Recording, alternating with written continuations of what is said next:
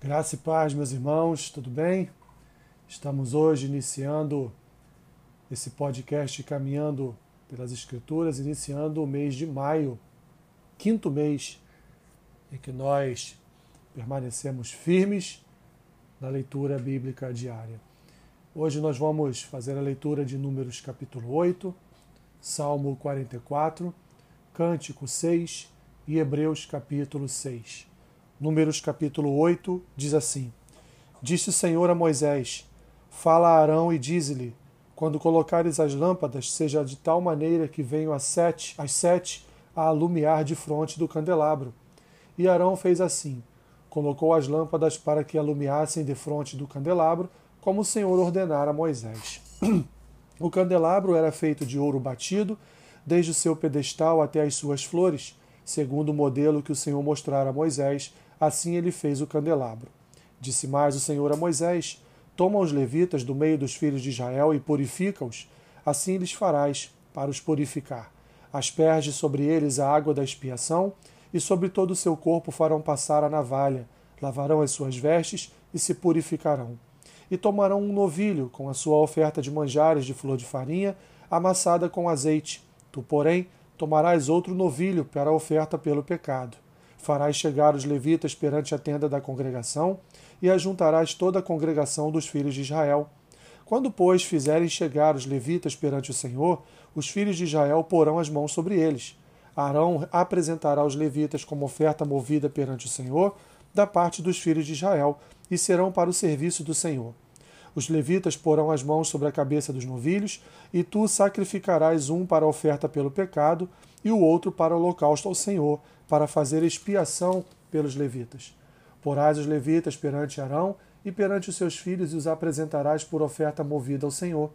E separarás os levitas do meio dos filhos de Israel, os levitas serão meus. Depois disso entrarão os levitas para fazerem o serviço da tenda da congregação, e tu os purificarás e por oferta movida os apresentarás. Porquanto eles, dentre os filhos de Israel, me são dados, em lugar de todo aquele que abre a madre, do primogênito de cada um dos filhos de Israel, para mim os tomei. Porque meu é todo primogênito entre os filhos de Israel, tanto de homens como de animais. No dia em que na terra do Egito feri todo primogênito, os consagrei para mim. Tomei os levitas em lugar de todo primogênito entre os filhos de Israel, e os levitas dados a Arão e a seus filhos, dentre os filhos de Israel, entreguei-os para fazerem o serviço dos filhos de Israel na tenda da congregação e para fazer expiação por eles, para que não haja praga entre o povo de Israel, chegando-se os filhos de Israel ao santuário. E assim fez Moisés e Arão e toda a congregação dos filhos de Israel com os levitas, segundo tudo que o Senhor ordenara a Moisés acerca dos levitas, assim lhes fizeram os filhos de Israel. Os levitas se purificaram e lavaram as suas vestes, e Arão os apresentou por oferta movida perante o Senhor, e fez expiação por eles para purificá-los. Depois disso, chegaram os levitas para fazerem o seu serviço na tenda da congregação, perante Arão e seus filhos, como o Senhor ordenara a Moisés acerca dos levitas, assim lhes fizeram. Disse mais o Senhor a Moisés: Isto é o que toca aos levitas, da idade de vinte e cinco anos para cima, entrarão, para fazerem o seu serviço na tenda da congregação, mas desde a idade de cinquenta anos desobrigar-se-ão do serviço e nunca mais servirão Porém, ajudarão os seus irmãos na tenda da congregação no tocante ao cargo deles, não terão mais serviço. Assim farás com os levitas quanto aos seus deveres. Salmo 44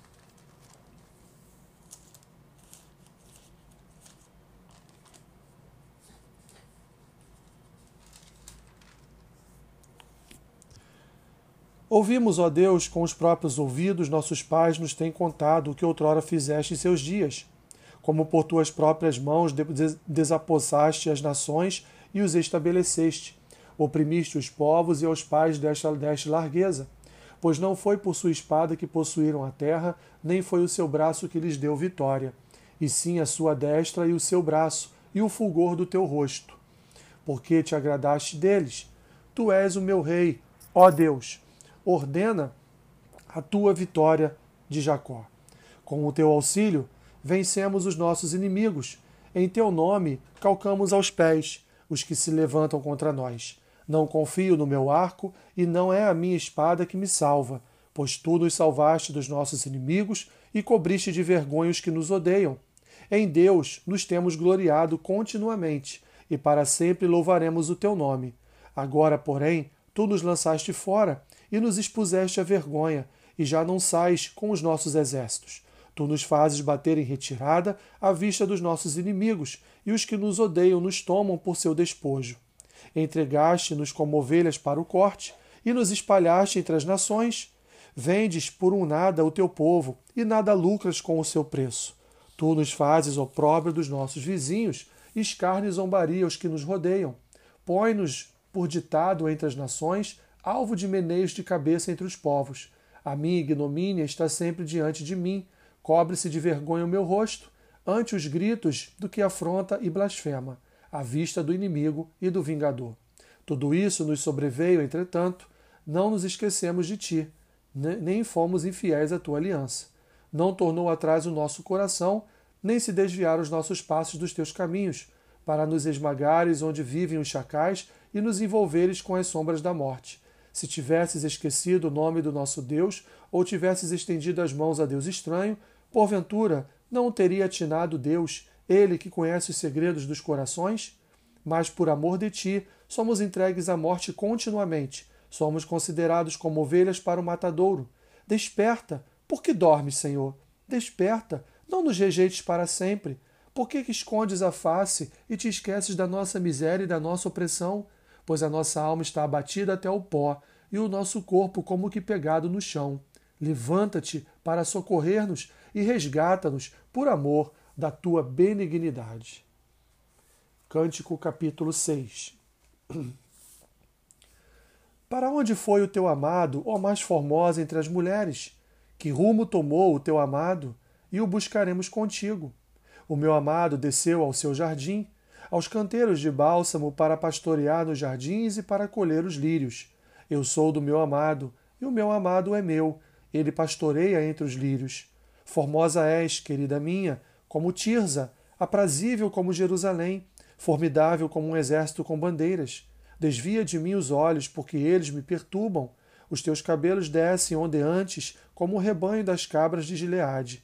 São os teus dentes como um rebanho de ovelhas que sobem do lavadouro, e das quais todas produzem gêmeos, e nenhuma delas há sem crias. As tuas faces, como romã partida, brilham através do véu. Sessenta são as rainhas, oitenta as concubinas e as virgens sem número. Mas uma só é a minha pomba, a minha imaculada, de sua mãe, a única, a predileta daquela que a deu à luz. Viram-na as donzelas e lhe chamaram de Tosa, Viram nas rainhas e as concubinas e a louvaram. Quem é esta que aparece como a alva do dia, formosa como a lua, pura como o sol, formidável como um exército com bandeiras? Descia ao jardim das nogueiras para mirar os renovos do vale, para ver se brotavam as vides, se floresciam as romeiras. Não sei como imaginei-me no carro do meu nobre povo. Volta, volta, ó Sulamita, volta, volta para que nós te contemplemos. Por que quereis contemplar a Sulamita? na dança de Maanaim. Hebreus capítulo 6 Por isso, pondo de parte os, os princípios elementares da doutrina de Cristo, deixemos-nos levar para o que é perfeito, não lançando de novo a base do arrependimento de obras mortas e da fé em Deus, o ensino de batismos e da imposição de mãos, da ressurreição dos mortos e do juízo eterno, isso faremos, se Deus permitir. É impossível, pois, que aqueles que uma vez foram iluminados e provaram o dom celestial e se tornaram participantes do Espírito Santo e provaram a boa palavra de Deus e os poderes do mundo vindouro e caíram, sim, é impossível outra vez renová-los para o arrependimento, visto que de novo estão crucificando para si mesmos o Filho de Deus e expondo-o à ignomínia porque a terra que absorve a chuva, que frequentemente cai sobre ela e produz erva útil para aqueles por quem é também cultivada, recebe bênção da parte de Deus. Mas se produz espinhos e abrolhos, é rejeitada, e perto está da maldição, e o seu fim é ser queimada. Quanto a vós outros, todavia, ó amados, estamos persuadidos das coisas que são melhores e pertencentes à salvação, ainda que falamos desta maneira porque Deus não é injusto para ficar esquecido do vosso trabalho e do amor que evidenciastes para com o seu nome, pois servistes e ainda servis aos santos. Desejamos, porém, continue cada um de vós, mostrando até o fim a mesma diligência para a plena certeza da esperança, para que não vos torneis indolentes, mas imitadores daqueles que, pela fé e pela longanimidade, herdam as promessas. Pois, quando Deus fez a promessa a Abraão, visto que não tinha ninguém superior por quem jurar, jurou por si mesmo, dizendo: Certamente te abençoarei e te multiplicarei. E assim, depois de esperar com paciência, obteve Abraão a promessa. Pois os homens juram pelo que lhes é superior, e o juramento servindo de garantia, para eles é o fim de toda contenda. Por isso, Deus, quando quis mostrar mais firmemente aos herdeiros da promessa a imutabilidade do seu propósito, se interpôs com o juramento, para que, mediante duas coisas imutáveis, nas quais é impossível que Deus minta, forte alento tenhamos nós que já corremos para o refúgio, a fim de lançar mão da esperança proposta, a qual temos por âncora da alma, segura e firme e que penetra além do véu, onde Jesus, como precursor, entrou por nós, tendo se tornado sumo sacerdote para sempre, segundo a ordem de Melquisedeque. Meus irmãos, que o Senhor os abençoe rica e abundantemente. Amém.